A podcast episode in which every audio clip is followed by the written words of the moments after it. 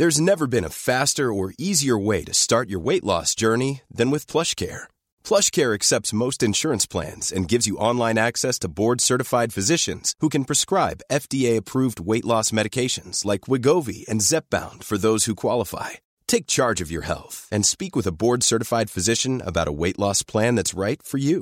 Get started today at plushcare.com slash weight loss. That's plushcare.com slash weight loss. plushcare.com slash weight loss. Lock in defensively. And we get a stop going in the half. One, two, three. Attack, attack, attack.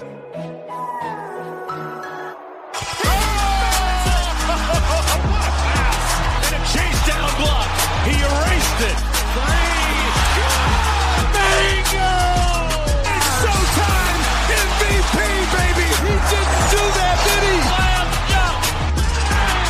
Tie game with five seconds remaining. Shot. Get it! What a perfect ending to a historic day. Salut à tous, bienvenue dans l'épisode numéro 92 du podcast Dunk Hebdo. Très heureux de vous retrouver pour un nouvel épisode. Avec moi cette semaine, un seul homme, le coach Pierre. Ça va Pierre?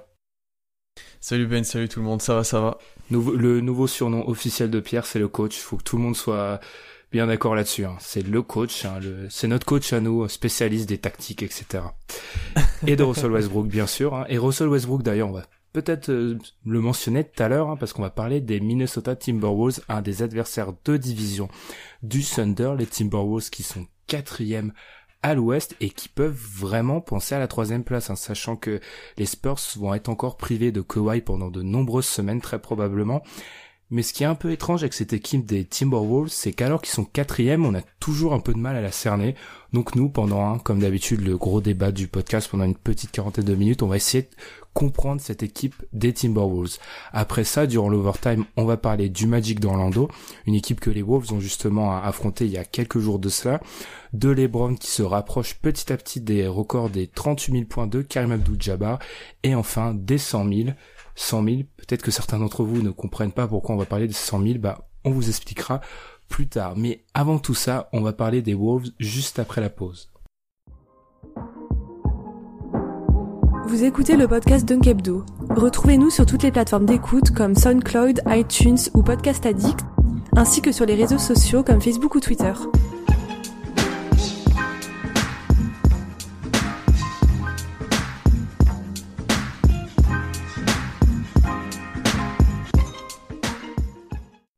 Alors que les Wolves avaient enchaîné cinq belles victoires euh, qui commençaient à s'affirmer comme une des plus belles équipes et une des meilleures équipes de la NBA, ils sont tombés dans un match bizarre et clairement une faute professionnelle, comme l'a dit Jimmy Butler, à Orlando, match sur lequel on va, revenir, puis contre les Rockets. Alors, et c'est une petite aparté, il est important de pré- préciser qu'on enregistre samedi et qu'on n'a donc pas le recul avec le match contre les Raptors.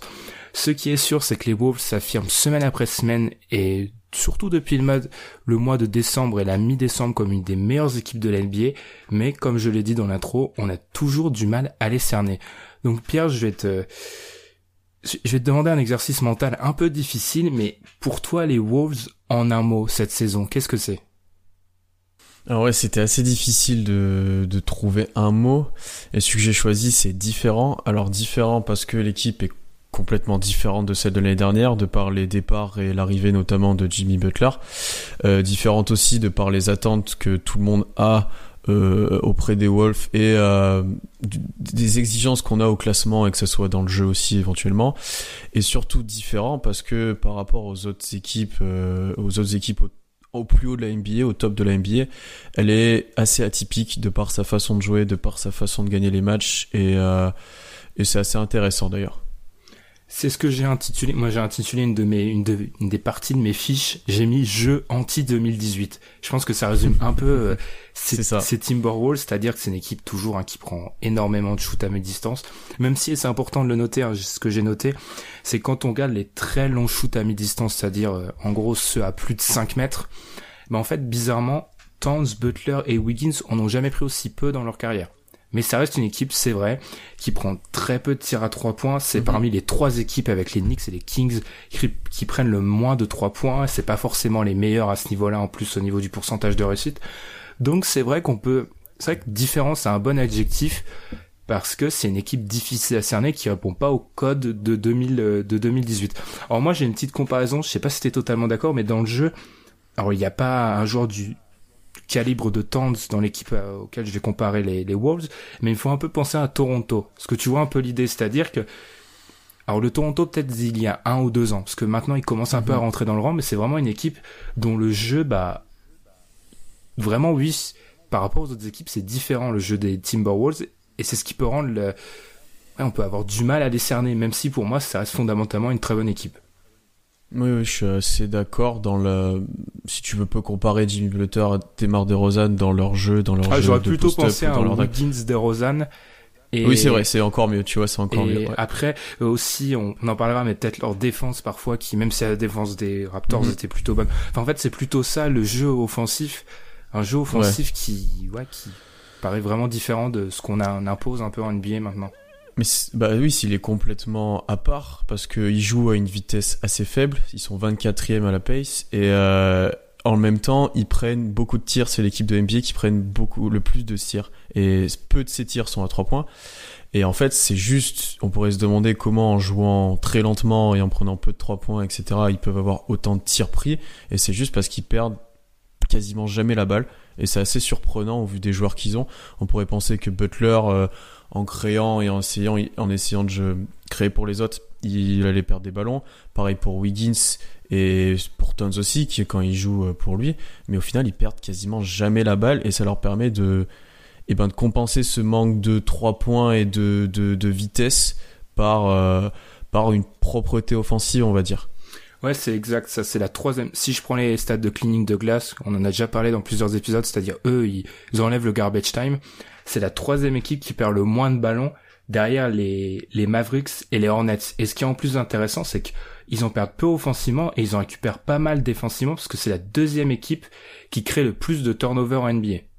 Donc ce qui veut dire que c'est même si défensivement tu as des difficultés sur certains joueurs, leur taille et leur envergure, que ce soit Butler, Wiggins ou même Towns, ça les aide largement dans cette dans cette voie là quoi. Ouais, premier, deuxième derrière OKC et quand tu perds, enfin c'est mathématique, quand tu t'en perds peu et que t'en gagnes beaucoup, forcément t'as plus de tirs et c'est là où ils oui c'est là où ils génèrent peut-être pas des paniers faciles dans la façon dont ils créent leur attaque, mais dans la façon où leur attaque se met en place. Alors c'est peut-être de synonyme, mais dans ma tête, pour moi, ça, c'est clair. En fait, la façon dont ils vont créer le début de leur attaque va différer, donc ils vont obtenir pas mal de plans faciles, même si c'est une équipe qui joue pas énormément en transition. Et ça, ça peut paraître bizarre parce que c'est Ned Duncan qui disait ça dans un de ses podcasts, c'est qu'en fait, ah, t'as Butler, t'as Wiggins, t'as des mecs physiquement qui pourraient jouer en transition et ils jouent pas tellement que ça en transition. C'est vraiment, c'est une équipe à l'ancienne. Mm, mm, mm. Oui, d'ailleurs, quand oui, c'est sûr, vu les athlètes que tu as euh, aux ailes et même Jeff Tick, s'il veut mettre du rythme au niveau de la vitesse pure, il peut vraiment, il peut vraiment pousser la balle.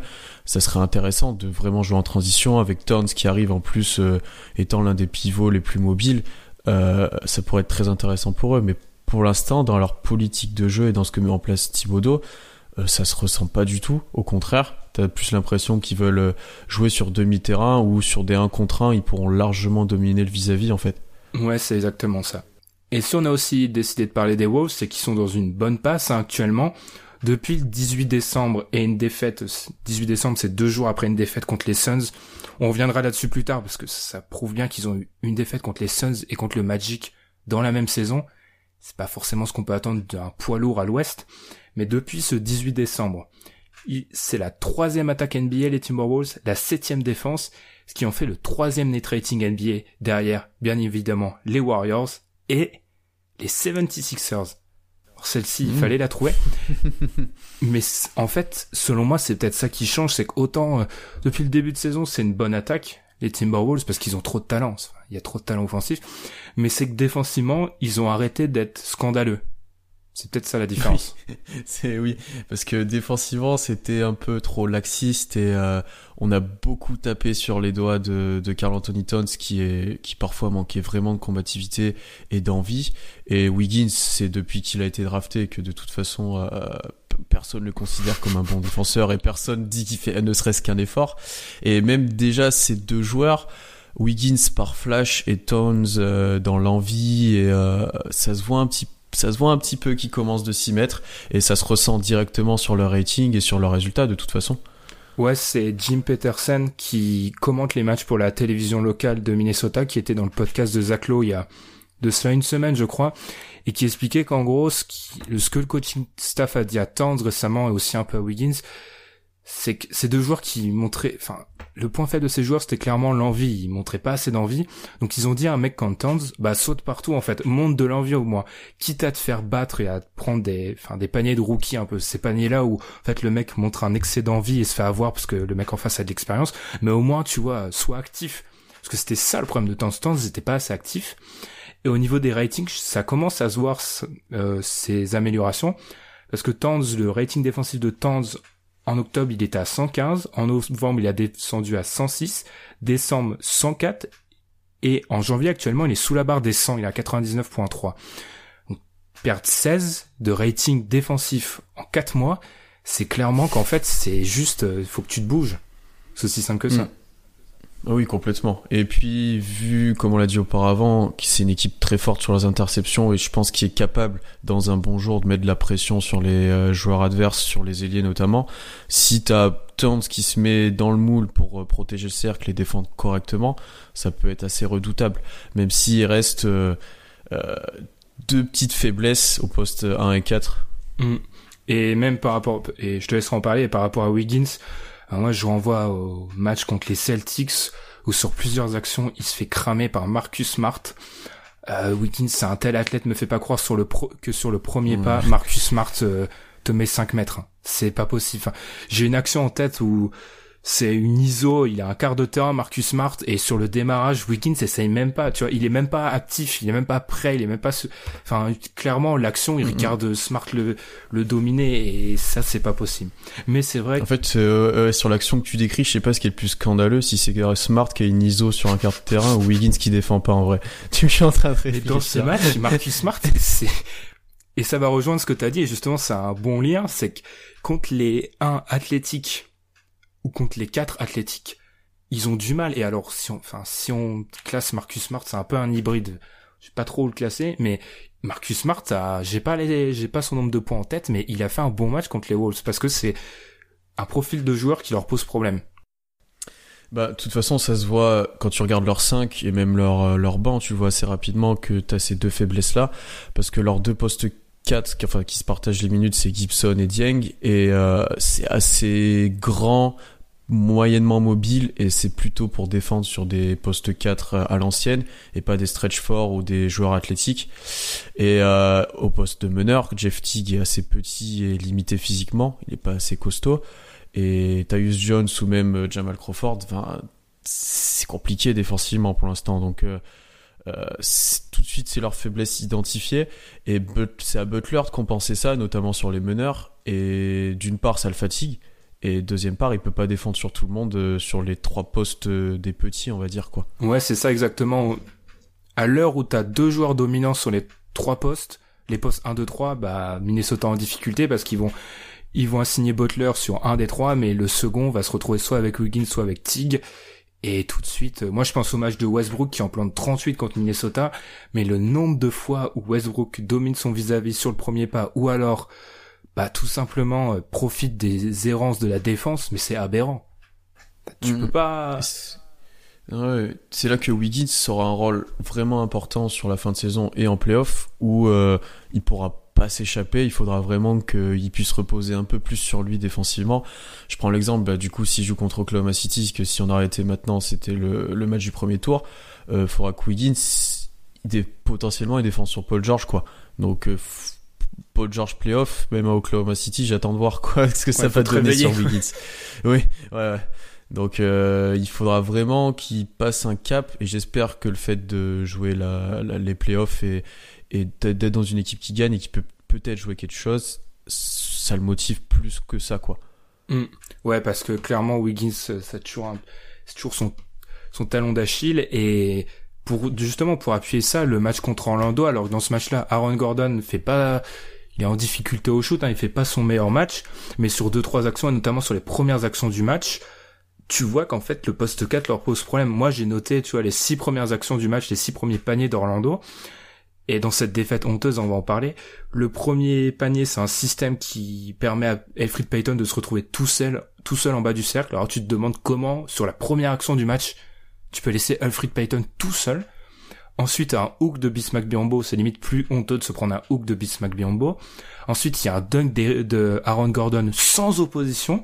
Ensuite, Aaron Gordon, action d'après, step back sur Carl Anthony Towns qui défend même pas. Action d'après, Evan Fournier tout seul à 3 points, mais quand je dis tout seul, il n'y a pas un défenseur à 3 mètres. Et enfin, dunk de Aaron Gordon tout seul. Enfin, il y a 4 voire 5 paniers faciles sur les 6 premiers paniers inscrits par Orlando. C'est inadmissible pour une équipe du standing de, des Timberwolves. Bah en fait, c'est aussi l'image de l'équipe, c'est-à-dire que leurs cadres, pour la plupart, sont jeunes. C'est la première fois qu'ils évoluent dans une équipe aussi forte. Les années auparavant, ils faisaient un peu ce qu'ils voulaient, c'était du développement et gagnaient peu de matchs. Donc là, tu as une pression supplémentaire de les matchs, il faut les gagner, de l'adversaire aussi qui veut te battre pour prouver qu'il est capable. Et euh, c'est des sautes de concentration, d'envie, euh, d'agressivité. C'est, enfin, Towns et Wiggins, c'est clairement dans leur, euh, pas dans leur caractère, mais depuis leur début de, depuis le début de saison, c'est assez souvent. Et encore heureusement, c'est par passage. Souvent, c'est un match ou deux où ils les laissent et puis après ils reprennent quoi. Mais il y a des fois, ça reste, ça, ça reste aberrant ce qu'ils proposent sur le terrain et c'est juste de de la concentration, de l'envie. Et c'est là où Butler, en tant que leader, comme il l'a fait après le match d'Orlando, il faut qu'il remette les choses en place, quoi. Ouais, et d'ailleurs, leader Jimmy Butler, c'est le seul qui fait son match. 28 points, 7 rebonds, 4 passes, 5 interceptions, 50% au tir. Il fait son match, Jimmy Butler. Y a pas de souci. C'est les autres qui Comme toute la saison, de toute façon. Ouais, voilà. C'est les autres qui sont complètement passés à côté et le nombre de paniers faciles à accorder est astronomique. Tu peux pas laisser Orlando te trouer dans la raquette. Mm, c'est mm, pas mm, possible. Surtout qu'ils avaient eu deux jours de repos avant. On va, on va y revenir, mais la suite de leur calendrier, des fois, ils ont des, enfin, surtout la semaine prochaine, ils ont un calendrier assez violent. Mais là, tu avais des jours de repos, tu jouais une équipe qui avait pas gagné en 2018. Tu peux pas, euh, surtout, c'est un match où ils étaient dedans. Ils n'ont pas lâché dès le début. Hein. Ils ont, ils ont été dedans. Et au troisième, euh, enfin, ils sont totalement endormis dans le troisième carton. C'est inadmissible à ce niveau-là.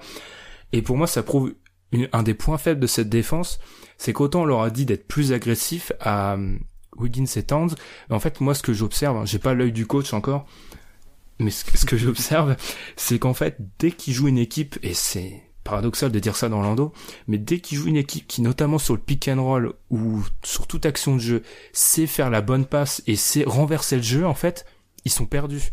C'est-à-dire qu'ils sont attirés vers le porteur du ballon, mais dès qu'il y a besoin de dès que le renversement est fait, mais le nombre de paniers qu'il laisse, notamment à Westbrook dans le match contre Oklahoma City, mais c'est n'importe mhm. quoi. Mhm, mais je vois ce que tu veux dire. Euh, en fait, c'est que les joueurs en aide sont c'est typique des joueurs qui défensivement sont en difficulté et euh, veulent parfois jouer trop les interceptions. Euh, c'est que tu vas regarder la balle, tu vas presque tourner le dos à ton à ton attaquant qui est à l'opposé et sur une passe de transversal, en gros sur le pick and roll, tu vas pouvoir être sanctionné par un tir.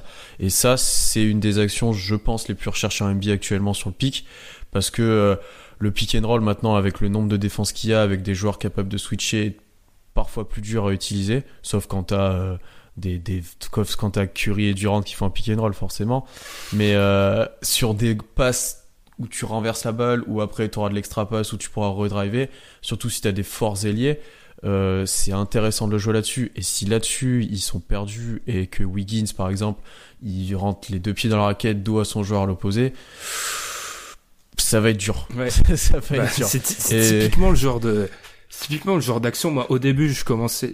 le premier match que j'ai vu d'eux, c'est contre Oklahoma City récemment. Enfin, pas le mm. premier de la saison, mais le premier pour préparer. Je me suis dit bon, euh, c'est une, une solide opposition, mais ils font ça constamment contre Orlando. C'était un mm, mm, sketch. C'est une chose qu'on fait qu'on fait beaucoup, euh, que Oklahoma City fait beaucoup, que ce soit quand on fait piquer dans le Westbrook ou Adams, et qu'à l'opposé on recherche Paul George ou Melo, ou quand Paul George prend lui aussi l'écran et il est très fort sur ses passes euh, à l'opposé où il va chercher Melo, voire euh, Abrines ou d'autres joueurs. Comme j'ai décrit dans mon article, c'est une petite, une petite, petite pub pour moi-même. J'allais la faire, donc bravo, bravo, tu, tu m'as devancé, mais c'est vrai que moi j'ai trouvé ça assez aberrant et leur défense. C'est clair que la base de leur défense, c'est les interceptions. Rien qu'au niveau de leur euh, défense dans la restricted area, très très près du panier, ils sont 29e, il y a que Dallas qui fait pire. pour mettre ça en perspective, c'est-à-dire que les Suns ou les Lakers défendent mieux que eux à cette, euh, cet endroit-là. C'est aberrant. Donc c'est vraiment c'est une équipe et même au niveau de la défense du tir à trois points, c'est une équipe de milieu de tableau. Donc c'est vraiment les interceptions et euh, en attaque, bah ouais, comme tu l'as dit, du jeu de un contre un et du talent. Et à côté, ils ont ils ont deux joueurs du top quoi. Je sais pas si Towns sur sa saison tu peux le mettre top 20, mais Jimmy Butler il est sûr, même largement plus haut que ça. Oui. Mm, mm. Mais en fait, ils ont trop de talent. C'est pour ça, c'est peut-être euh, Toronto, mais en bien plus talentueux. Ah oui, bah largement. Enfin, quand tu vois le niveau de Jimmy Butler cette saison, euh, enfin, il est All-Star assuré à l'Ouest, alors que quand tu voyais la, la, concurrence début de saison, c'était loin d'être acquis, vraiment. Euh, il est vraiment impressionnant à ce niveau-là. T'as Towns qui est, enfin voilà, c'est un des plus gros prospects NBA. C'est probablement un des top joueurs que tu prendrais si tu démarrais ta franchise maintenant. Euh, voilà, tu as deux joueurs comme ça. T'as Wiggins offensivement, même si cette année il a du mal à mettre les tirs dedans ça reste un joueur que tu peux pas euh, oublier en défense, tu peux pas le laisser tout seul. Euh, tu, vas gagner des matchs avec ces joueurs-là, c'est sûr. C'est encore une fois, c'est Jim Peterson qui, qui expliquait que Jimmy Butler, enfin, c'était surtout un impact au niveau de, enfin, ouais, donner du sérieux à un vestiaire qui n'a pas été habitué à gagner, ouais, voilà, donner un cachet avec euh, avec Tibbs. Et alors il a dit un truc, ça m'a paru surréaliste, mais quand il réfléchit peut-être c'est logique. Il a dit que selon lui, et alors que Jimmy Butler est là depuis 40 matchs, mhm. pour lui c'est le second meilleur joueur de l'histoire des Wolves. Ah oui. Tu vois. Derrière Ricky, Rubio, derrière Ricky Rubio, du coup. derrière Ricky Rubio. et Cory Brewer non, mais... Égalité. Ouais. Mais c'est vrai que Jimmy Butler est assez incroyable aux États-Unis, tu vois. Il commence à en parler comme un outsider en MVP et c'est clair que c'est la bonne passe des Wolves, c'est aussi la bonne passe de Jimmy Butler. Sur les dix derniers matchs, il est à presque 23 points de moyenne, à presque 50% au tir, plus de 46% à 3 points, 5 passes, 5 rebonds et plus de 2,5 euh, interceptions. Parce que oui, forcément, c'est lui qui insuffle aussi cette idée d'interception. Mais moi, là où je le trouve vraiment intéressant, c'est que par rapport aux années d'avant, aux Bulls, notamment les dernières années où c'était quasiment le franchise player, euh, il a moins de tirs, mais il est plus efficace, il a son meilleur true shooting en carrière. Et son impact, il se voit quand tu regardes ses on-off stats, c'est-à-dire quand il est sur le terrain, ils sont à 8,4 de net rating et quand tu l'enlèves, ils sont à moins 8,8. Enfin, c'est un différentiel de 16. C'est énorme, quoi. C'est, voilà, alors que sur le banc, c'est pas le poste où ils ont le moins. Enfin, c'est Jamal Crawford qui rentre, c'est, enfin, c'est réputé sixième homme. C'est même son le trophée à son nom, on va dire. Enfin, normalement, il est censé t'apporter aussi, mais il a vraiment un impact fou. Et je pense, au-delà du jeu, dans leadership, dans haranguer ses coéquipiers, dans les rappeler à l'ordre quand ils font des conneries et dans rattraper leurs conneries aussi souvent. Et c'est vraiment là qu'il a passé un cap quoi. Ouais, c'est clair, c'est tu vois, il y a le leadership et moi de toute façon, je le dis année après année, euh, mea culpa sur euh, Jimmy Butler. Enfin, je devrais limite faire une partie spéciale du podcast mea culpa où chaque semaine je mea culpa sur un joueur. Non, Jimmy Butler, j'affirmais c'est un demi mea culpa parce que moi, toujours pour moi, mon problème, c'est que je pense pas que Jimmy Butler, ça peut être ton option numéro une si tu vas aller en finale de conf. Mais s'ils vont en finale de conf, autant le leader euh, spirituel, c'est un grand mot, mais c'est Jimmy Butler, autant je pense que le leader dans le basket, ça reste plus ou moins Towns, même si, enfin, la hiérarchie, autant Wiggins c'est 3, c'est sûr, mais la hiérarchie entre Towns et Butler est pas clairement affirmée. Parce qu'autant c'est, ok, c'est le vestiaire de Butler, mais je sais pas si c'est dans certaines équipes, c'est souvent ça, tu vois, c'est le vestiaire d'un joueur A, mais le joueur B est meilleur que le joueur A. Ah oui, je suis d'accord avec toi. Je pense que s'ils veulent vraiment faire quelque chose en, en playoff, c'est que Towns, Butler reste à son niveau et Towns passe en 30-12, quoi. Tu vois vraiment un Towns dominant, mm. archi dominant, qui soit à son maximum de, au maximum de son potentiel. Et c'est lui qui offensivement devra presque plus porter l'équipe et Butler être dans ouais, la motivation dans être presque le 1,5 ou le 1 bis, tu ouais, vois. je vois exactement. Et on a beaucoup parlé de Butler, Wiggins et Towns. Il y a aussi d'autres joueurs à menir, même s'ils n'ont pas le plus grand temps de jeu du monde. D'ailleurs, je me un article de NBA.com que j'ai lu qui est assez incroyable. Tous les joueurs de Minnesota sont dans le top 40 des joueurs qui jouent le plus actuellement en NBA, en euh, minutes par match. Il y a que trois équipes dans l'histoire de la NBA qui ont, qui ont fait ça. Les Saint-Louis Hawks en 67-68 et les Atlanta Hawks en 69-70 et aussi les Celtics en 86-87. Mais, précision importante, en 86-87, il faut se dire qu'il y avait, oui, en 86-87, en gros, jouer 37-38 minutes, c'était pas fou. À l'heure actuelle, il y a Mhm. que 4 joueurs qui sont au-dessus de 37 minutes et 0 au-dessus de 38. Ça prouve bien Mhm. que bah c'est toujours du tips quoi. Il fait toujours beaucoup jouer ses star ses starters. Mais à l'intérieur de ces de ces remplaçants qui jouent peu moi j'aimerais bien qu'on parle de Tyus Jones. Alors j'avoue que Tyus Jones c'est assez incroyable. Il a remplacé Jeff Teague euh, pendant quelques semaines parce que Jeff Teague était blessé. Et ce- le moins qu'on puisse dire c'est qu'il a marqué euh, il a marqué ces quelques semaines côté Wolves. Hmm, Bah moi je le trouve vraiment intéressant. C'est pas un joueur flamboyant qui va te mettre plein de points en sortie de banc ou euh, te mettre le feu au match ou tu vois, mais dans la gestion qu'il a et dans la manière qu'il a de jouer avec le- les autres joueurs du 5, euh, il est vraiment intéressant parce qu'il sera un peu plus effacé, il sera très propre et très intelligent que ce soit dans ses passes, dans ses déplacements et euh, enfin ça se voit même sur les chiffres. Enfin ils ont un net rating avec Tyus Jones, le 5 majeur, de 28 en 249 minutes. c'est Ce qui est incroyable énorme. C'est énorme. Et avec Jeff Teague, il est de 7.8. C'est déjà très bon. Mais avec Tyus Jones, c'est incroyable, quoi. Et c'est leur deuxième 5 qui a le plus joué, sachant que Jeff Teague était blessé. Et euh, ça me fait presque dire que Jeff Teague doit être le premier à sortir euh, au premier quart-temps. Tyus Jones doit rentrer. Et Jeff Teague jouer avec le banc, où là il aura un apport peut-être plus grand de par sa créativité, de par euh, peut-être sa capacité plus grande que Jones à mettre des tirs, et ça serait intéressant de le voir, euh, euh, de le voir avec les joueurs du banc. Ouais, c'est vrai. Bah, j'avais lu un article de, des journaux locaux de Minnesota qui expliquait qu'en gros, si tu regardes les cinq qui ont joué pas mal de minutes en NBA, c'est le meilleur en fait. Le, les quatre titulaires plus Jones, c'est le meilleur. Et c'est vrai que ça, ça coïncide avec la bonne passe de Minnesota. Et je suis totalement d'accord avec ce que tu as dit sur Jones. Il fait les bons choix. C'est un bon meneur backup. C'est un peu notre marotte et on le dit toutes les semaines. Mais avoir un bon meneur backup, ça commence à être euh, un atout NBA. Et Tyus Jones, c'est un bon meneur backup. T'as dit, il est juste, il fait les bons choix c'est vrai que c'est pas le meilleur shooter et c'est aussi un très bon intercepteur. Ça rejoint encore une fois l'interception, c'est un des thèmes euh, côté Minnesota. Je suis plutôt d'accord pour Tig, surtout qu'un des, pour le, le premier à le faire sortir, surtout qu'un des points faibles de Minnesota, ça peut paraître paradoxal encore une fois quand t'as Jamal Crawford sur ton banc, mais que leur, leur banc marque pas en fait.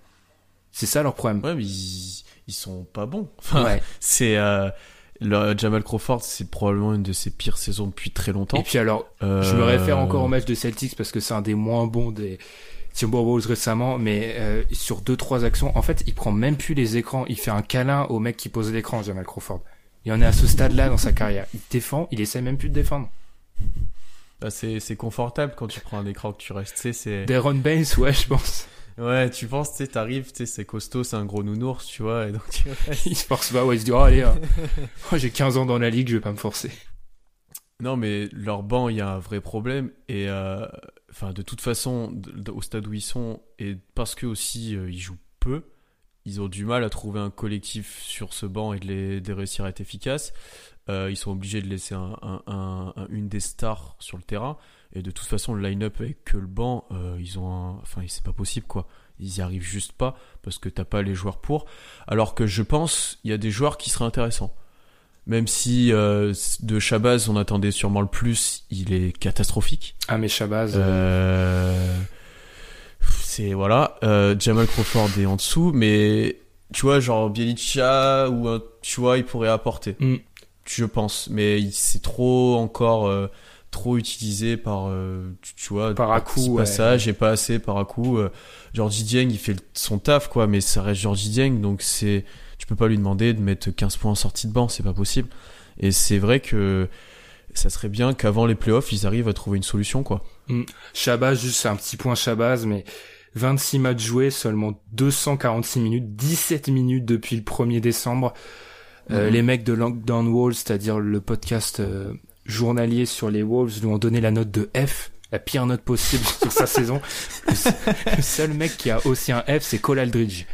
Ou Cole Aldridge, genre, Qui a pas, qui a pas qui joué. a pas joué. En gros, ils disent que, en fait, j'ai pas retenu le chiffre, mais en gros, ils estimaient le nombre de d'argent que se fait par un match Cole Aldridge, et c'est vrai que c'est totalement honteux.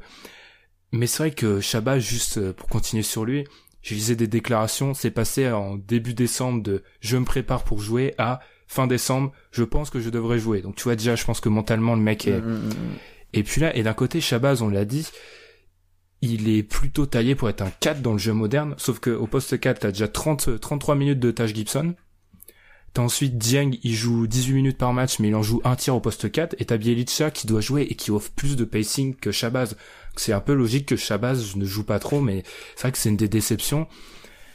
Bah là où c'est dommage, c'est que, comme on l'a dit auparavant, ils ont du mal sur les quatre athlétiques, ils ont du mal en défense, ils ont du, enfin, tu vois, alors que tu mettrais Shabazz, même Ça si pas en défense, un Shabazz de bon niveau. l'idée. Oui, tu vois, ouais, tu vois l'idée quoi. Au moins, il est capable de répondre athlétiquement, même si défensivement il est en difficulté. Déjà athlétiquement, tu mets du répondant quoi. Ça serait une, tu vois, un axe de progression pour lui. De, de au moins, tu lui dis, ben tu défends sur le gars. Tu t'es le seul qui peut répondre athlétiquement, t'essayes quoi. Mhm. Parce que là, euh, Ouais, je vois, parce que, et même, même Gorgi, je suis d'accord avec toi. En fait, Gorgi Dieng, c'est un bon backup, mais ses deux points faibles, c'est son, où on le fait jouer et son contrat, on va pas revenir sur son contrat, mais, tu vois, au niveau du net rating, t'en as parlé, euh, si on écarte Cole Aldridge et, et Shabazz, qui en fait ont très peu de minutes, c'est le pire net rating de l'équipe et, je sais pas, c'est toujours difficile, euh, Gorgi Dieng, euh, sa situation. Enfin, Bah, il est entre 4 et 5, quoi. C'est Ouais. l'éternel, euh, C'est je plus suis un un 5, 4 je à l'ancienne. Ouais, bah voilà. Mais avant, c'était un vrai 4. Mm. Et maintenant, c'est plus un 5. Mais du coup, il est un peu petit. Et euh, les pivots NBA en, sur le banc en backup, c'est pas ce qui manque le plus, je trouve. ouais, ça, cette ouais, par contre, ça, c'est blindé, ça. Il y en a, il y en a des intéressants, donc euh, c'est dur pour lui. C'est dur pour lui. Ouais. Enfin, j'avoue que moi, euh, c'est pas celui qui, enfin, c'est loin d'être celui qui m'a le plus impressionné en regardant les Wolves et, enfin, après, on peut pas, on- la trade deadline s'approche, on peut même pas parler de trade avec lui parce que de un, tu vas pas chambouler le- l'équilibre, enfin, l'équilibre. L'équilibre à la type, c'est-à-dire je fais jouer mes starters 38 minutes Mhm. et les autres mangent les miettes. Mais, enfin, le problème de, de Dieng, c'est que tu peux pas trop les changer vis-à-vis de son contrat, mais c'est vrai que moi, j'ai encore quelques réserves vis-à-vis de, de Gorgui Dieng, quoi je, c'est un bon joueur NBA, mais je reste persuadé que ça fait partie de ces joueurs qui sont pas forcément dans la bonne situation. Mm, c'est ça. Non, mais il est important pour leur équipe parce qu'il leur apporte du temps de jeu, il limite la casse, etc. Mais ouais, c'est pas ce qu'il leur faudrait vraiment, je pense. Ouais, c'est, ap- après, leur banc, c'est déjà une révélation, Tyus Jones. Enfin. Ouais. C'est incroyable, ouais, ouais. ça. C'est c'est où on les pensait le presque plus faible, Mm. je pense. Et même, même Aaron Brooks, final, alors, euh, c'est Aaron Brooks, c'est pas fou, mais il peut, il peut te rendre service sur, sur 6 ou 7 minutes, il peut te rendre service sans causer, sans mettre le feu à la maison. Oui, c'est sûr. Je préfère avoir lui que, que je sais pas quel troisième meneur NBA. La plupart sont, enfin, c'est même pas des joueurs NBA, quoi. Joue Alors que pas, lui, ça reste un vétéran. non, la plupart jouent pas et c'est même pas des joueurs NBA, c'est des inconnus, donc, euh, voilà. Ouais, ouais, mais je comprends parfaitement ce que tu veux dire. Et on va, on va peut-être euh, commencer à parler un peu playoff, parce que ça s'approche, vu qu'on a passé la moitié de la saison. Alors, c'est là encore une fois où c'est le paradoxe des Timberwolves, c'est que les Timberwolves, quand tu t'analyses leur, euh, leur victoire et défaite, alors déjà, ils sont à 6-11 contre l'Est. 6-11, c'est, c'est incroyable d'être... Enfin, ils en ont lâché, bah, ils ont, ils ont perdu à, comme je l'ai dit aux Celtics, ils lâchent un à Orlando, celui-là, il est catastrophique. Et tu peux, enfin, t'as en droit de penser qu'une équipe du niveau des Timberwolves est pas en négatif et, enfin, largement en négatif contre l'Est. C'est aberrant, ça. Ouais, ouais, ouais. Même si l'Est, euh, contrairement à ce qu'on a dit début de saison, c'est pas si pire ouais, que en ça. fait, ils sont, enfin, en fait, en gros, euh, schématiquement, euh, tout le monde surperforme à l'Est, mis à part les Cavs. Oui. Là où à l'Ouest, il n'y a pas vraiment d'équipe qui surperforme tant que ça. euh, C'est à part les Bah, Rockets. c'est, c'est tu sous-performes plutôt que Ouais. tu surperformes. Ouais, exactement. Et par contre, paradoxalement, ce qui est incroyable, c'est qu'ils sont à 9-1 dans leur division, les Wolves, avec une seule défaite, euh, 107 à 111 contre OKC. Or que pour rappeler, pour rappel, hein, la division des Wolves, c'est OKC, Utah, Portland et...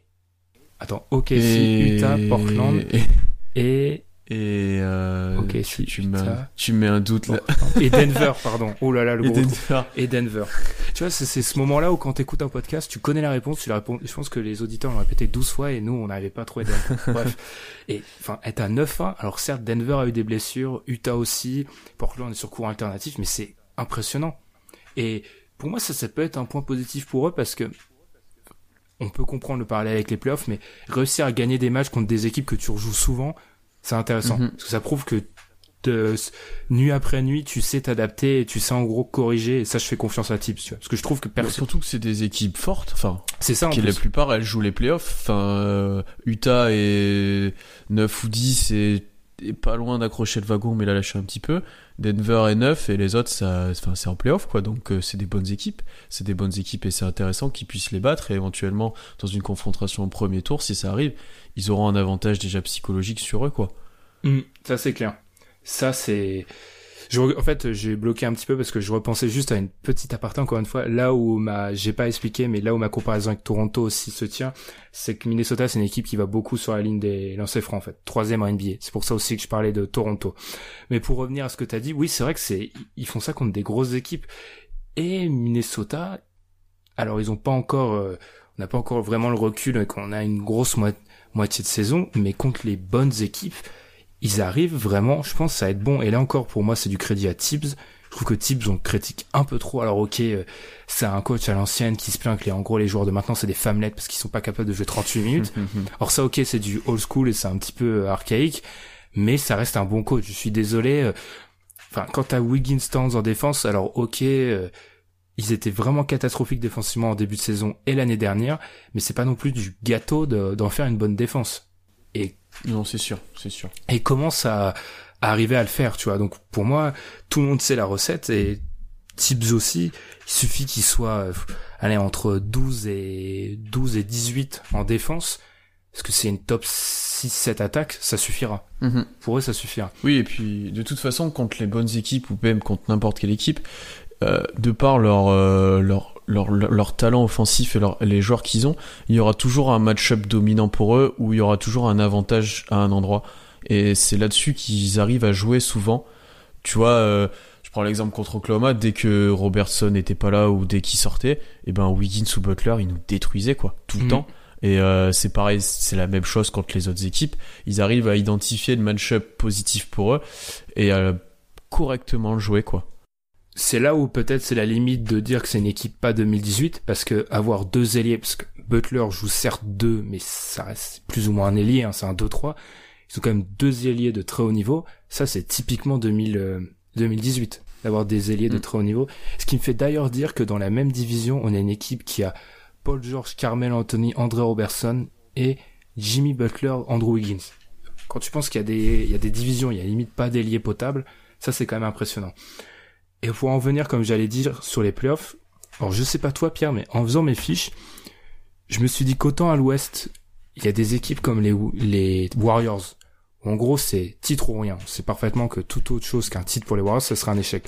T'as des équipes, je sais pas, comme les Pels ou Denver, où là on dit ok, il faut aller en playoff. C'est l'objectif d'aller en playoff ou les Clippers.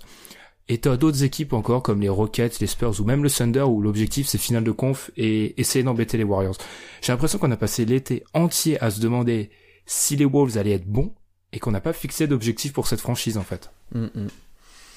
Ben après l'objectif et il coulait un peu de lui-même quoi si tu veux parce que l'équipe était faible, enfin tu savais pas quoi en attendre mais la plupart des gens les plaçaient dans le top 6, 5 et donc, indirectement, tu attends un premier tour de playoff. Et 6-5, tu peux espérer soit, si t'es si es mieux que prévu, un premier tour à domicile, soit de pouvoir jouer correctement contre, le, contre ton adversaire au premier tour. quoi. Donc leur objectif, ça serait de faire bonne figure au premier tour de playoff, voire de le passer s'ils ont un match-up favorable et s'ils osent leur niveau de jeu. quoi. Parce que, clairement, moi, vu comment ils jouent actuellement, je les vois en difficulté, bien sûr, contre le gratin. Euh, ils sont en difficulté contre Warriors, Rockets, même Thunder. L'expérience peut-être va parler. Mais s'ils arrivent à se glisser à cette troisième place, parce que la troisième place, elle a portée de tir, hein, surtout euh, avec des Spurs sans Kawhi. Mhm. Surtout quand on se dit que c'est pas une attaque aux Spurs, mais il y a une stat NBA qui, en fait, la plupart NBA.com, Clinic the Glass, etc., ils ont une stat qui montre, en fait, la différence entre ce que ton rating normalement, vu ton rating, le nombre de victoires que tu devrais avoir et ton nombre de victoires effectifs et c'est une stat que les Spurs explosent. Dit plus simplement, au vu de leur rating, ils ont énormément de victoires. Donc, ouais. j'ai peur que les Spurs tombent à cette quatrième place. Et, mathématiquement, s'ils sont trois, les Wolves, ils vont probablement éviter le Thunder. Et ensuite, dans les têtes de série basse, je pense qu'il y a personne, vu leur niveau actuel, qui leur fait vraiment peur. Ouais, non, je suis d'accord avec toi. Et après, c'est tout bénéfique pour eux si tu passes un tour et que ça te fait encore plus d'expérience pour tes jeunes joueurs. Et leur objectif, ça doit être de, de, gagner de l'expérience et pour les années futures, qu'on compte sur eux, quoi. Qu'on se dise les Wolves cette année ils vont être chiants à jouer, ils vont aller au moins au deuxième tour de playoff, etc. Et que ça devienne une équipe euh, qui est régulière euh, dans les quatre derniers, quoi, à l'Ouest. Et enfin dans les quatre derniers en playoff, hein, à l'Ouest. Et euh, et voilà. Mais cette année c'est la première euh, qui marque la fin du, du, du pseudo process accéléré et du, du renouveau avec Tig Butler et les, les signatures. Donc l'objectif, je pense, c'est de montrer qu'ils sont capables d'aller en playoff, voire d'y faire des bonnes choses, et de les dans un ou deux ans après de vraiment aller chercher quelque chose. Ah, parce qu'il faut préciser que, euh, et c'est la plus longue euh, fenêtre sans playoff en NBA actuellement, les Wolves n'ont pas joué les playoffs depuis 2004. C'est justement euh, durant de- l'année, euh, la campagne de playoffs 2004 où ils sont allés jusqu'en finale de conférence, c'est la première fois que la franchise passait le premier tour. Donc, ce qui veut dire que là, clairement, pour Minnesota, ça serait historique de passer, en plus déjà retrouver les playoffs d'une part, et d'autre part, passer un tour. Pour moi, ils ont Ouais, ouais, ouais, clairement, enfin ils ont clairement les armes pour passer un tour.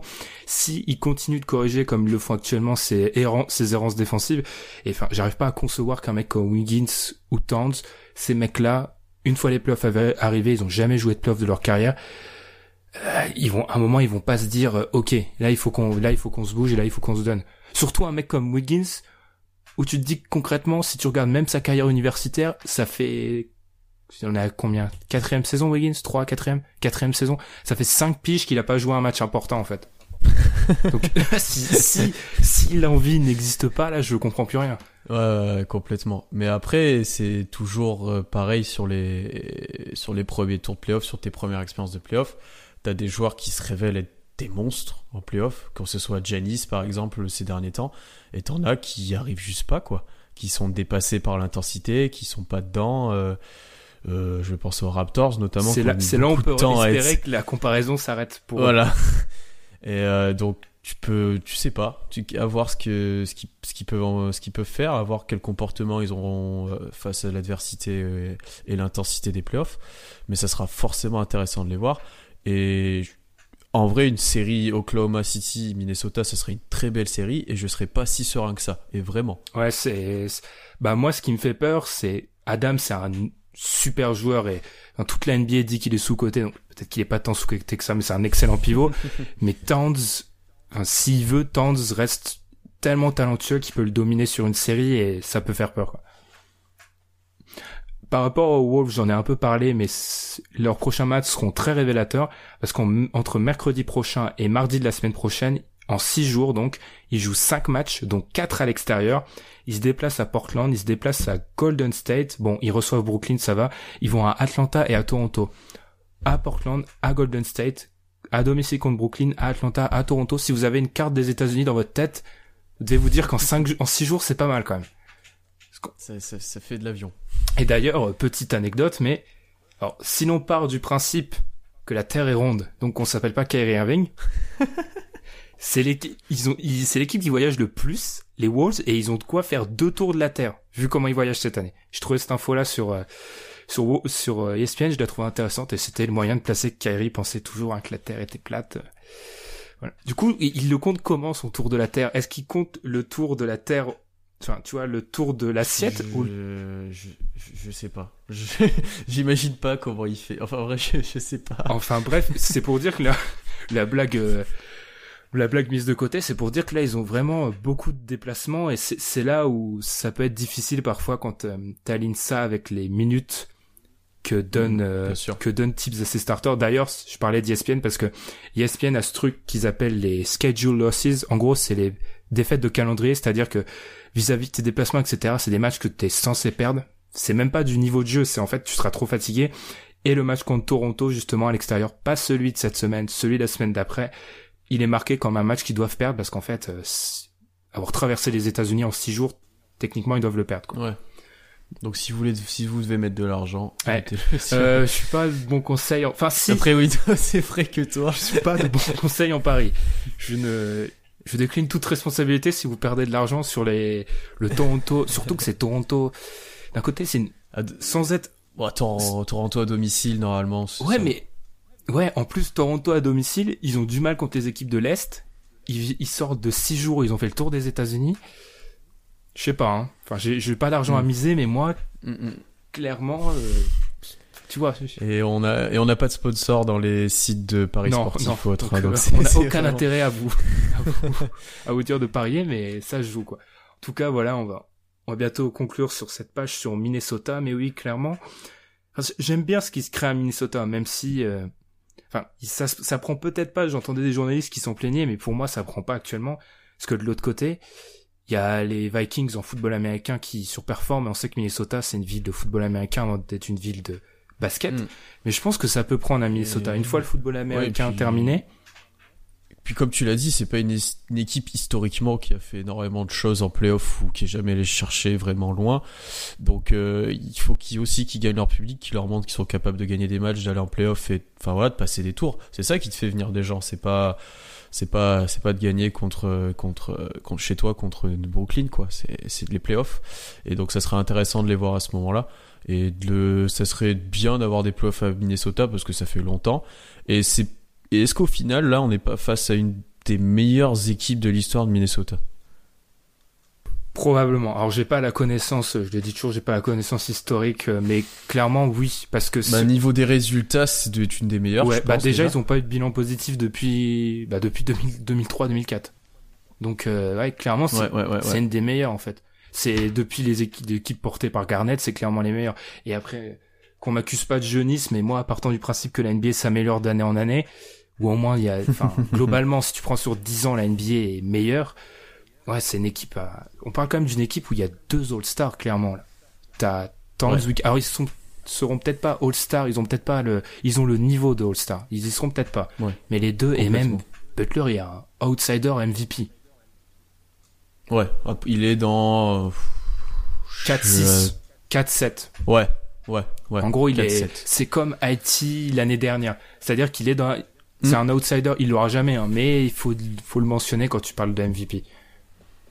Ouais, voilà, je suis assez d'accord avec Donc clairement, non, c'est clairement c'est une des meilleures équipes de l'histoire du Minnesota et ils iront peut-être pas aussi loin que ces ces ces Wolves de Garnett et ils ont pas. Enfin, pour moi, je pense que leur leur plafond c'est deuxième tour de playoff, un deuxième tour accroché, mais ils peuvent déjà passer un un premier tour et en année 2 de Thibodeau, première année de Butler, c'est déjà énorme de passer un tour de playoff à l'Ouest. ça.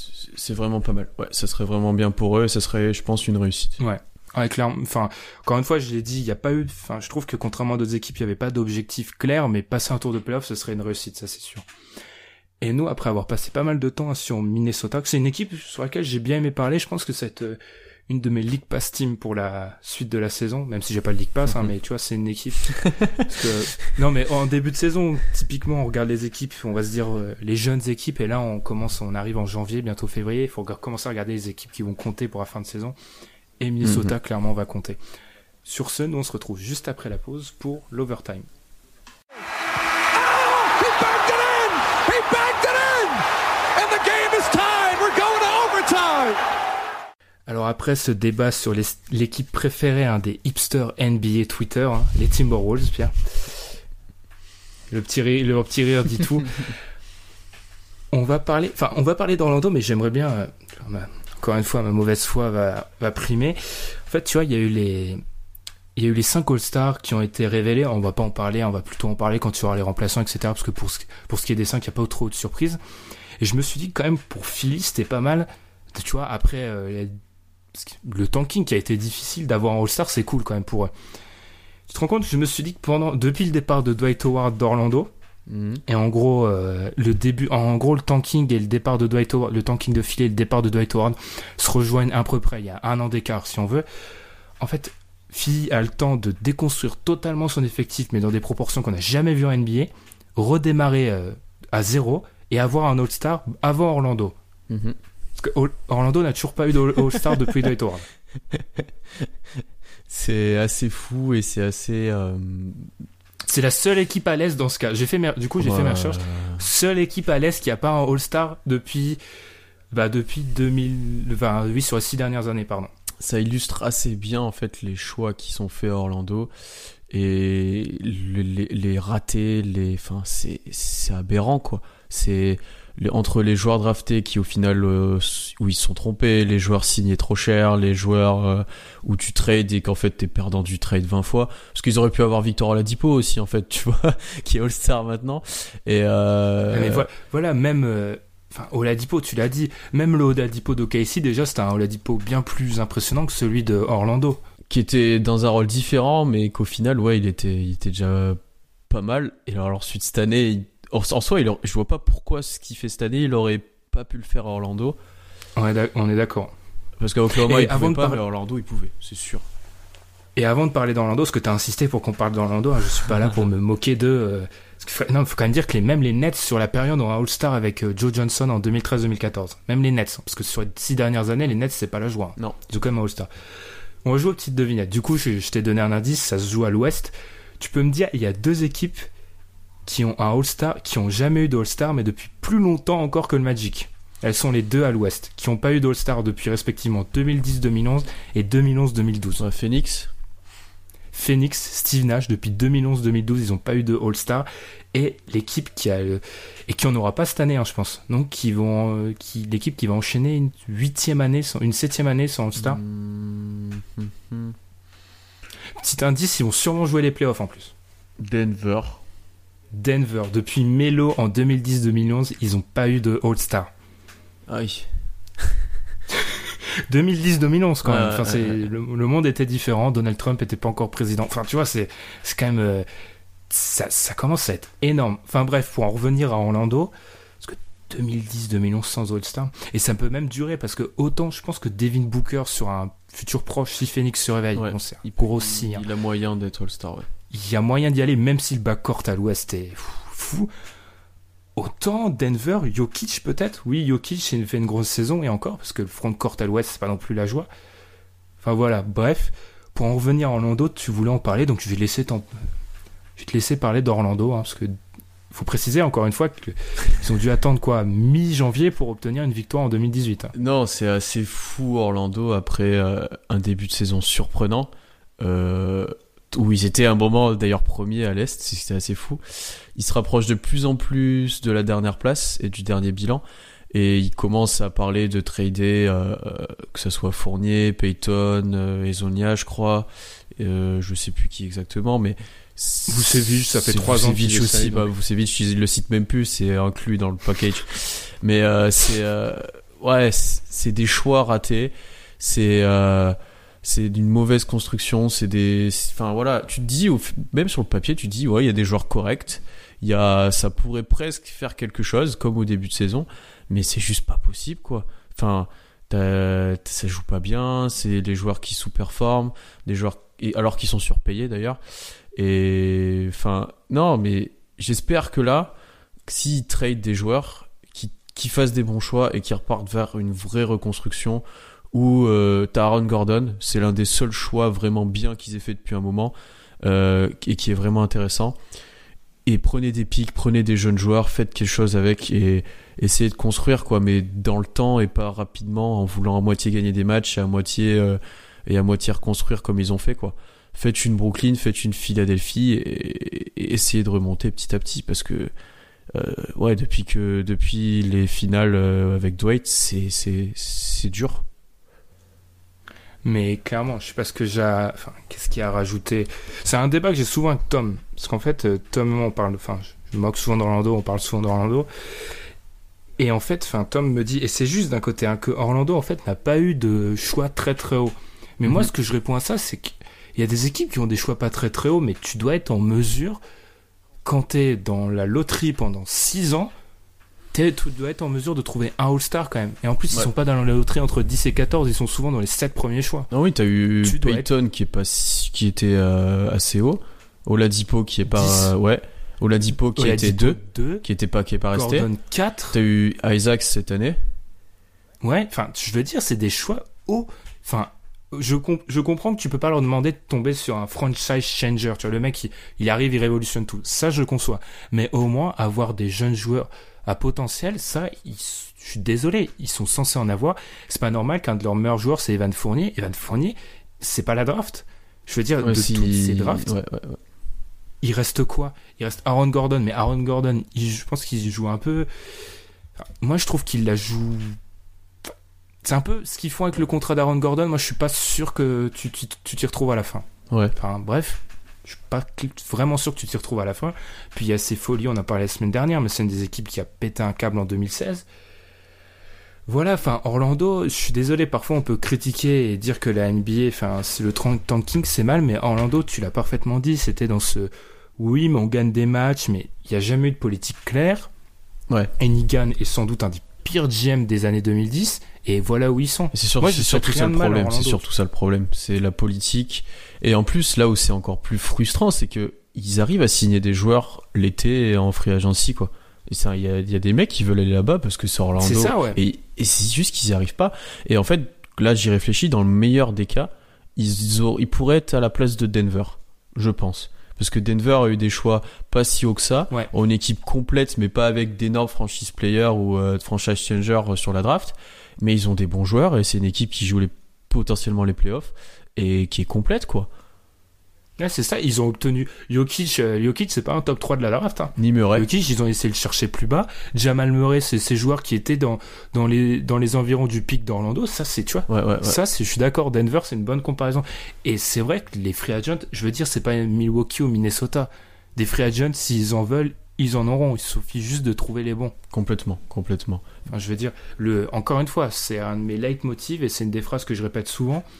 Orlando peut être heureux ou heureuse, j'ai toujours du mal avec les conjugaisons de ville, que la NBA compte en son sein les Knicks et les Kings. Il n'y a pas les Knicks et les Kings à Orlando, mais on les moque, mais à un niveau. C'est, les Pels aussi sont dans ce cas-là. Les Pels et les le Magic peuvent être contents de la, la présence en NBA des Knicks et des, et des Kings. Parce que franchement, la, la direction, elle est défaillante. Ouais. Elle est totalement défaillante Ouais, et au bout d'un moment, pour moi, c'est même plus le coaching staff. Quand sur plusieurs années, la médiocrité continue, c'est pas possible. Non, c'est pas le coaching parce que il fait le coach fait ce qu'il peut avec ce qu'il a quoi.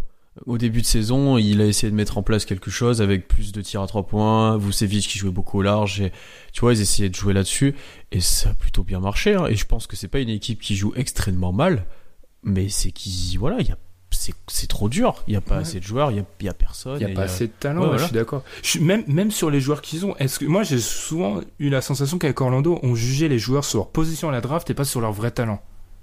Oui, je vois ce que Tu veux dire ouais. Enfin, j'ai un peu. Encore une fois, c'est juste une stat parmi tant d'autres, mais je parlais des, de la protection de la raquette des Wolves sur le mois de janvier. C'est la pire défense NBA dans la restricted area. Orlando, il laisse 70% des shoots près du panier. 70. Alors que t'as signé Biombo, En théorie, oui, alors que t'as signé Biombo les- à super cher, euh, que t'as Vucevic aussi, enfin, même si Vucevic il défend pas, mais enfin, C'est aberrant, oui, c'est censé être un de leurs points forts. c'est, bah, Enfin, moi, moi, j'ai l'impression qu'il faut. C'est parfois le tanking extrême, c'est mal, mais il faut tout exploser parce que parce que Orlando, je, je sais plus, j'ai lu ça où, comme quoi Orlando limite c'est les Kings ou une franchise totalement dysfonctionnelle qui a juste eu la chance de drafter deux bons big man sur les depuis sa création en fait, ouais. qui appuyé sur Shaq, qui ont su un petit intermède de Tracy McGrady, qui a eu Dwight et qui en fait bah ils attendent quoi? Ils attendent la nouvelle draft. Ils se disent ils vont choper un des, un des bons pivots de cette année. Enfin, vraiment pour moi, faut tout, faut tout exploser à Orlando en fait. Moi, je suis assez d'accord. Faut repartir de zéro et. Maintenant, euh, bah maintenant ils sont un Isaac, peu mis- fondamentalement, c'est pas un mauvais rookie, tu vois. Oui, en plus, il, on l'a pas énormément vu, mais il peut être avec Gordon le futur, même si du coup ils sont pas le même poste, mais ça reste, enfin tu vois, là-dessus aussi ils ont fait de conneries quoi. Mais euh, partez avec ces deux joueurs, essayez de trader vos gros contrats ou vos joueurs euh, sur des équipes qui auront des tours de draft ou des jeunes euh, à donner et repartez de zéro. Mais il faut le faire avec un bon GM et un bon euh, un bon front office quoi. Puis il faut donner, faut donner un, un espoir à la fanbase. Parce que Oladipo, est- c'est un joueur euh, solide, etc. Mais en fait, j'ai l'impression que depuis Dwight, ils n'ont pas vraiment eu ce, ce joueur transcendant. Aaron Gordon aussi, tu vois, c'est un joueur sympa, mais ils n'ont pas ce joueur qui peut déplacer des foules. Parce qu'on le sait que la Floride, le public d'Orlando, surtout qu'Orlando c'est une ville vieille, c'est comme le public de, Miami. Si les franchises ne gagnent pas, ils vont pas se déplacer. Non, non, mais en plus, oui, sur, de toute façon, même les joueurs intéressants qu'ils ont eu, ils ont pas réussi à les faire exploser ou même à trader contre quelque chose de correct. Parce que même Tobias Harris, il était, c'est bien Orlando, je me trompe pas qu'il était au début, Oui, oui, oui, et même ouais, ouais. maintenant à Détroit, il fait, un- voilà, ce serait quasiment le meilleur joueur d'Orlando presque. Enfin, tu vois. Je suis désolé, ouais, Mo Harkless, Andrew Nicholson. Alors c'est pas des mecs, c'est pas des foudres de guerre, surtout Andrew Nicholson, je l'avoue. Mm. C'est des mecs qui sont partis d'Orlando, ils ont eu des rôles dans les franchises après. Ouais. Tu vas pas me faire croire. Limite à chaque fois qu'un jeune part d'Orlando, il explose. Mm. D'ailleurs, cette équipe était assez problème. fun d'Orlando avec euh, Harris, euh, Harkless, Oladipo et et je sais plus qui. Ouais, voilà. C'était assez, voilà, c'était pas ouf, mais Cette ça jouait au basket et ça jouait. Voilà, cette équipe-là, tu l'aurais trouvé un joueur transcendant. Alors c'était pas fou, hein, mais ça, il y avait un truc qui se crée. Ils ont échoué. Enfin, je sais pas, mais Orlando, mais encore une fois, hein, je suis souvent, je suis un peu, je suis un peu sec sur eux, mais c'est juste que pour moi, le problème vient du haut. hein. C'est là le front Oui. office qui est incompétence. Tu peux pas expliquer, ça peut pas être juste de la malchance d'enchaîner les les mauvaises sphères sur plusieurs années comme ça C'est sûr. simplement. Ensuite, euh, second débat, enfin second débat, LeBron. Alors, j'avoue que c'est un débat first take, Skip Bayless, euh, Fork Sport, mais moi je trouve ça fascinant. Donc LeBron va possiblement passer les 30 000 points contre OKC hein, en- ce samedi soir. Enfin, on dit Il en est à soir, combien encore une fois. Il, a, il lui manque 25 points. Ah, ok. Donc il y a moyen. Mhm. Et la question euh, qui agite les médias US euh, depuis plusieurs jours, enfin elle revient constamment à chaque fois que LeBron euh, dépasse, un, un- dépasse une marque hein, symbolique, est-ce qu'il peut taper Karim Abdul-Jabbar? Alors ça c'est la grande question pour vous remettre un peu dans le contexte. Karim Abdul-Jabbar a fini à 38 000 et des poussières en carrière, LeBron est à 30 000. Le calcul qu'ont fait en gros la plupart des journalistes américains, c'est que si LeBron fait encore 4 saisons à plus de 21 points de moyenne, non, 5 saisons, pardon, à plus de 21 points de moyenne, il va le dépasser. La question est de savoir, est-ce qu'il va ou pas le dépasser? Et moi, ce qui m'intéresse surtout, c'est je pense que LeBron, il va essayer de le dépasser, parce que je pense que LeBron, il a, il a dû comprendre que maintenant, les titres et les 6 titres de Jordan, c'est pas que c'est impossible, mais c'est très compliqué. Si tu pars du principe que le titre de cette année, normalement, il va Peut-être- à Golden Peut-être State. même celle des années d'après. Celui de l'année d'après, il va à Golden State aussi. Euh, la fenêtre de tir, elle commence à être rétrécie, surtout que, enfin, moi je le vois gros comme une maison, même si les Browns on sait jamais arriver à ces, à ces six titres. On va lui expliquer que oui, mais toi il t'a fallu X final, là où, les, là où Jordan a fait du 6 sur 6. Je pense que les Browns, parce que c'est des mecs qui sont quand même obnubilés par la trace qu'ils vont laisser dans l'histoire, je pense qu'un mec comme LeBron doit se dire, attends, ce record-là, je peux aller le chercher. Et enfin, vu la condition physique, condition physique de pour moi, c'est pas impossible. Hmm. Non, non, oui, franchement, si je devais parier, je le mettrais qui, passe leur corps. Parce que encore 2-3 saisons au niveau où il est, je le vois clairement. Donc c'est plus que 21 points de moyenne, largement. Et après, oui, même dans un rôle moins important, même en lieutenant ou en troisième option, il mettra des points et voilà. Et ça serait ahurissant qu'il batte ce record, vraiment. Et, Ouais, et ça, sachant qu'il doit être dans le top 10 au pass et peut-être dans le top 10 au rebond à la fin de sa Ah, carrière. j'ai j'ai fait, j'ai fait mes petits calculs, Pierrot. Ouais. C'est pour ça que je voulais parler de ça. Alors, niveau rebond, c'est un truc de. Les rebonds, euh, il, il est genre 60ème à l'heure actuelle. Il Ok. est beaucoup trop loin, il Ok. n'y arrivera jamais. Ok. Les passes, par contre, les passes, encore 4-5 saisons à un bon niveau et il est top 10. Ok. Donc top 10 Ouais. au pass, top 10 au point, et on va dire top 50 au rebond. Ouais, ouais, il sera 50-50-40 en Ok. gros. Euh, ça pose un gars quand même. c'est euh, non non. Mais ouais, moi, pour- tu l'as bien dit, c'est pour ça que moi je pense qu'il va essayer de le battre parce que c'est un record. Déjà, c'est un record marquant. Les records marquants NBA, c'est quoi? C'est euh, les 1611 matchs de Paris. J'ai regardé en gros. Pour vous donner une idée, pour qu'il soit battu, il faudrait qu'un mec comme Dirk fasse encore une saison, plus d'une saison. Donc, euh, Non. compliqué. Non, faudrait pas. On est d'accord. Le record de Will Chamberlain au niveau des rebonds, j'ai fait mes calculs. Pour qu'il soit battu, faudrait qu'un mec pendant 21 saisons, à 82 matchs de moyenne, hein, il rate pas un match pendant 21 saisons, il tourne à 14 rebonds de C'est moyenne. pas possible. Ça celui-là il est. Et celui-là, il est totalement euh, impossible à battre. Pour vous donner un ordre d'idée, on critique Dwight comme on veut. C'est un mec euh, drafté en 2004 qui, en gros, depuis, depuis qu'il est en NBA, tourne à plus de 10 voire 11 rebonds. Très peu absent, malgré euh, les années Houston, etc. Il est à peine à la moitié de ce qu'a Will Chamberlain. tu vois, je pense que ce record-là, on peut arrêter. Et au niveau des passes décisives, j'ai regardé John Stockton pour le taper. faudrait qu'un joueur, pendant 19 saisons, à 82 matchs encore, hein, soit à 10 passes de moyenne. C'est- Donc, tu vois, ceux-là, ils sont, ceux-là, tu peux pas les prendre. Donc moi, je, peux, je pense que LeBron peut se dire, attends, ce record-là, je peux aller le taper. Parce qu'il faut se Mm, dire mm, quand mm. même dans la tête que LeBron, en points par match, all-time, c'est le cinquième meilleur score. Les mecs devant lui, c'est Jordan qui a plus de 30 pions par match sur une, sur une carrière, c'est quand même n'importe quoi. Chamberlain, Elgin Baylor et, désolé Pierre, bouge tes oreilles, Kevin Durant, Deux. qui a 27 Ah, en point car- en carrière points Ah par oui, match. oui, oui. Ah oui, KD, c'est... Oui. Donc franchement, moi je me dis que LeBron, il, va, il peut se dire, allez, je vais le taper, parce que il, a, il doit avoir conscience que s'il le bat les 38 000 de Jabbar, mais il tient minimum 20 ans le record, parce que le mec qui va le taper, là, son record, il est déjà pas en NBA. Il est pas né, je pense.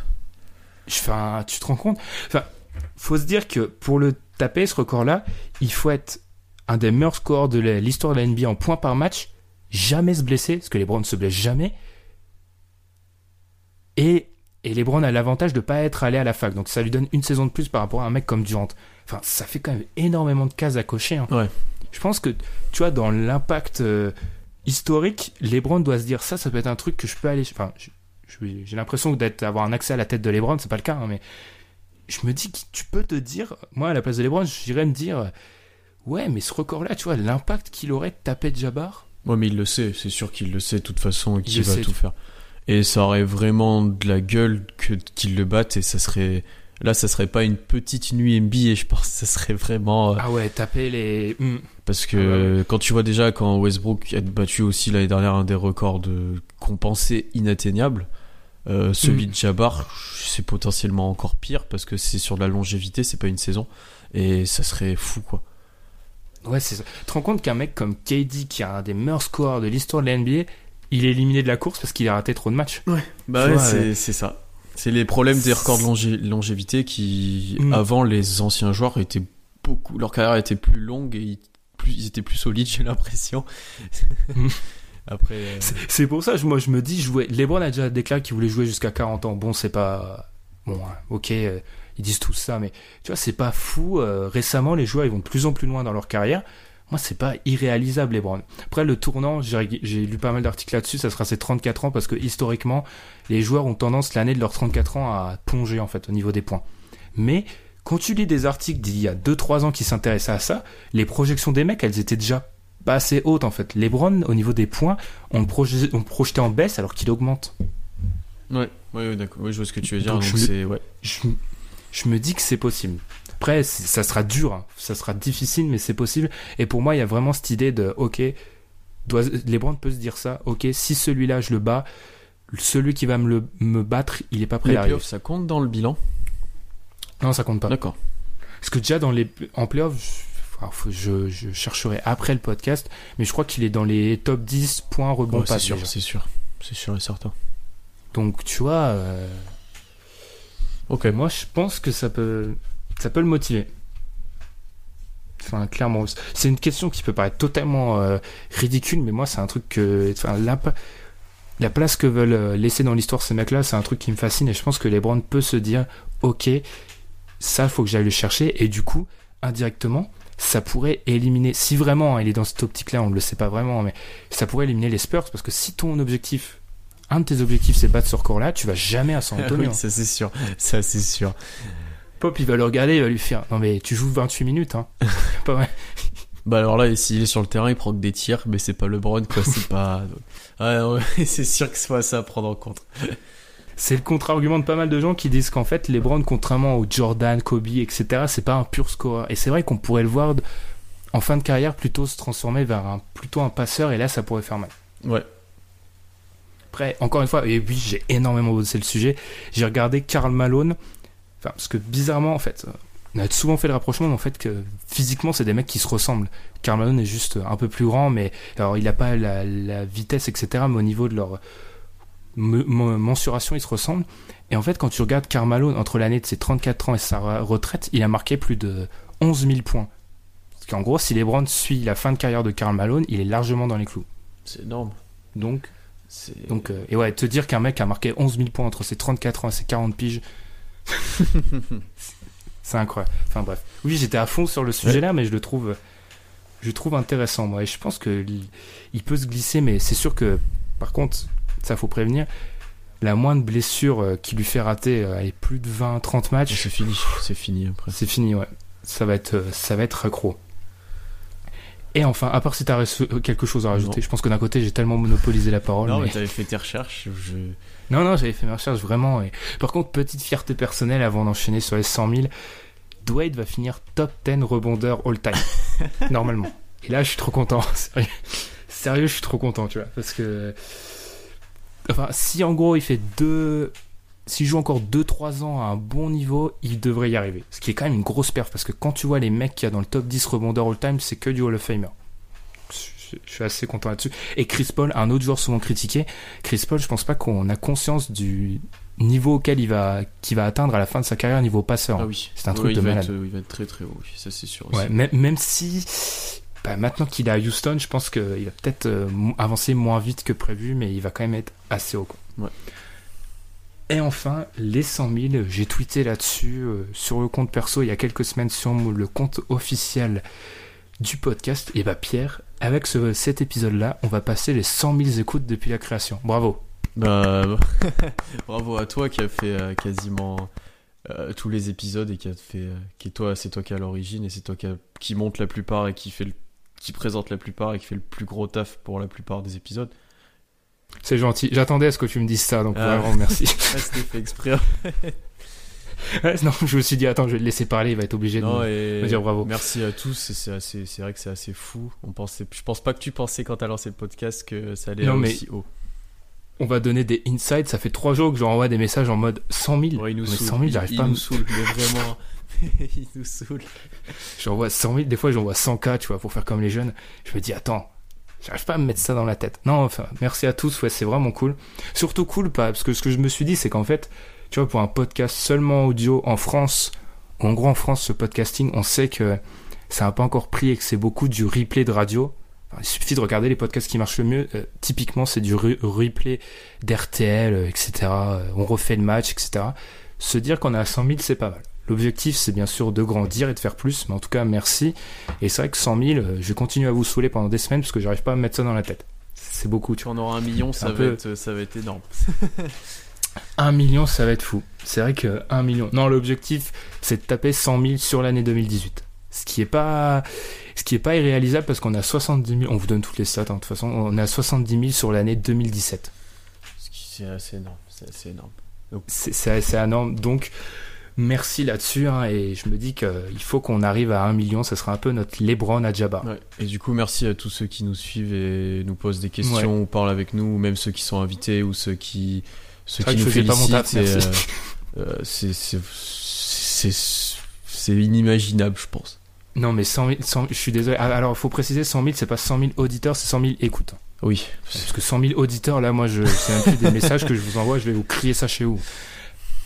Mais c'est vrai que ouais, c'est ouf. Et ouais, pensez jamais. Et merci à vous tous, ceux qui nous découvrent, ceux qui nous connaissent depuis le début, ceux qui, enfin bref, ceux qui nous ont rejoints en cours d'année. euh, petit, petit d'ailleurs, euh, je regardais les stats justement par rapport à ça. Petit conseil, s'il y a des podcasteurs qui nous écoutent, ne jamais vous arrêter l'été. Parce que c'est déjà les gens où vous découvrent l'été en fait. C'est un truc que j'ai remarqué. Je commence à faire des cours podcasting, désolé, hein, on part complètement à l'ouest. Mais non, mais en fait, j'ai remarqué que, et j'ai lu des articles là-dessus, les gens euh, découvrent les podcasts l'été. Donc, s'il y a des podcasteurs qui nous écoutent, un conseil, vous arrêtez jamais l'été. Moi, j'ai une Surtout question. nous, on est- J'ai une question pour toi. moi. Euh, je me Ouais. souviens que dans l'épisode, euh, je, je te dirai plus le numéro, on avait parlé que c'était à San Francisco qui avait le deuxième plus gros. Non, mais tu sais que San Francisco est toujours dans les voilà. premiers. Et, Alors là, et- faut, et donc vraiment, si, si contactez-nous. ouais, contactez-nous. Alors, y c'est toujours les deux mêmes théories. Soit c'est des gens qui ont inscrit San Francisco au, à l'endroit où ils habitent pour faire un peu faire classe. C'est comme les gens qui disent qu'ils habitent à New York, mais en fait, ils habitent à Mont-Soleil-Mines, tu vois. Désolé, hein, mais. Ou alors, c'est des gens qui habitent vraiment à San Francisco. Là, il nous faut des réponses. Parce que, alors, autant la, la grande région parisienne domine toujours, hein, mais autant San Francisco est bizarrement très haut placé. Avec les Antilles aussi. Shout out, et Thomas, Tom est pas là, mais il l'aurait dit aussi, avec les Antilles. Mais San Francisco, ça reste un mystère. Je t'avoue que c'est toujours la, même- la même question. Hmm. C'est pour ça que je te demande. C'est pour ça si. Ouais. Ah, Parce qu'ils ont pas assez au stats. Hein. Sur un tyran, faut préciser ça aux auditeurs. Euh, Ah, je sais pas, San Francisco, il faut envoyer nous des mails. Ou alors dites-nous clairement, ouais, bah en fait j'ai mis. Ouais, euh, dites-nous que vous êtes fan des Warriors pour- et que si vous avez juste mis ça pour San Francisco, et bon, vous allez baisser dans notre estime, mais c'est pas grave quoi. Tu veux d'ailleurs le truc, le sommet de l'ironie, les trois épisodes qui ont le plus marché dans l'histoire du site, c'est un sur la preview de la conférence Est. Je trouve ça marrant vu comment on, On les défonce. dur sur la confé- Deuxième, bonjour à tous mes amis bostoniens, c'est celui sur la blessure de Gordon Hayward, malheureusement. Mais c'est un sur Boston, je trouve ça quand même très ironique, hein, que ce soit un sur Boston quand même. Et le troisième, c'est sur Jojo, sur Joel Embiid et Wiggins et les signatures tu vois, de contrat. Mhm. Ce qui fait qu'en fait, euh, je trouve ça marrant que les trois plus écoutés, ça soit Conférence Est, Boston et Embiid. Ça résume un peu le podcast. À grand trait. Il manque un truc sur euh, les- les- le Thunder. Ouais, et sur le sur. Et voilà. Ouais, sur les Warriors aussi. Ouais, Ouais, ouais. c'est vrai. Non, mais ça devient dur parce que tu te rends compte que même hier, la, la semaine dernière, quand je dois mettre ma miniature podcast, je me dis attends, je vais pas encore mettre les Warriors. Enfin, on nous l'a déjà dit, euh, vous parlez souvent des Warriors, oui, désolé, mais les mecs pèsent. Je suis désolé. C'est Warriors, c'est le point euh, Goodwin, on est obligé de parler des Warriors. on est obligé de parler des, des Warriors. Et on le fait, d'ailleurs, ça prouve la théorie, ce qu'on le fait à l'heure actuelle. Non, mais vraiment pour conclure, parce que là, euh, toute notion de, de timing et de chronomètre des 1 heure a explosé hein, dans cet épisode-là. En tout cas, merci pour les 100 000. C'est, enfin oui, voilà, merci beaucoup. Hein. Surtout, je le répète, mais pour un podcast seulement audio en France, c'est dingue. En 92 épisodes. Enfin, encore une fois, on va être honnête. C'est SoundCloud qui nous met à 100 000 et il faut retirer les deux les deux Duncan Host, le DH20. Donc en gros, techniquement, on n'est pas à 100 000. On a 100 000 sur SoundCloud, mais on a 98 000. Donc là, vous avez la sensation qu'on s'est foutu de votre gueule. Désolé, mais quand même, on s'approche des 100 000 et c'est énorme. Là-dessus, je pense que Pierre, on va conclure. Rien d'autre à rajouter. T'as bien parlé de Minnesota. Je pensais que, je pensais que vu que c'est un de tes problèmes adversaires en playoff, il allait avoir ton petit côté supporter de, du Thunder qui allait trouver des critiques à émettre. Après, là, tu vois, je les vois presque finir 3. Et ouais, comme je t'ai dit, j'étais, je suis pas serein si on les prend, mais au moins, au moins, ce sera une belle série.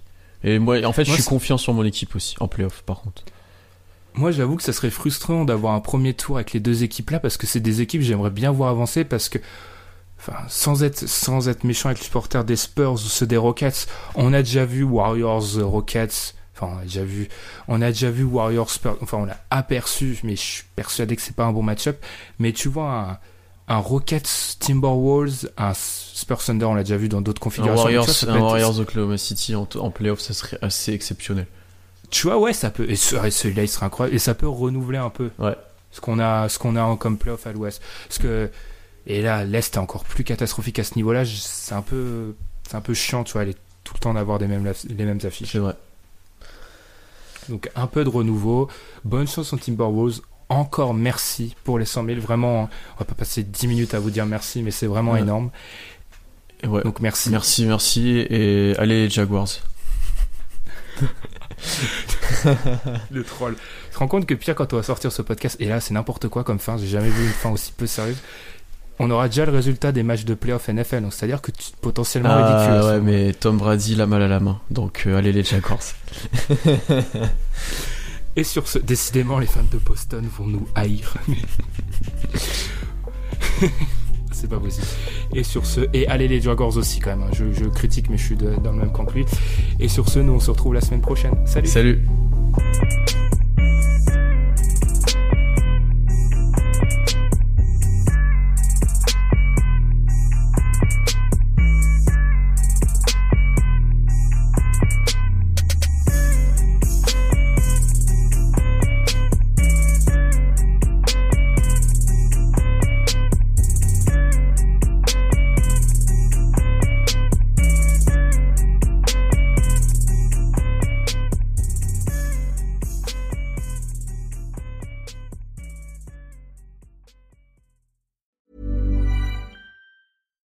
Flexibility is great. That's why there's yoga. Flexibility for your insurance coverage is great too. That's why there's United Healthcare Insurance Plans.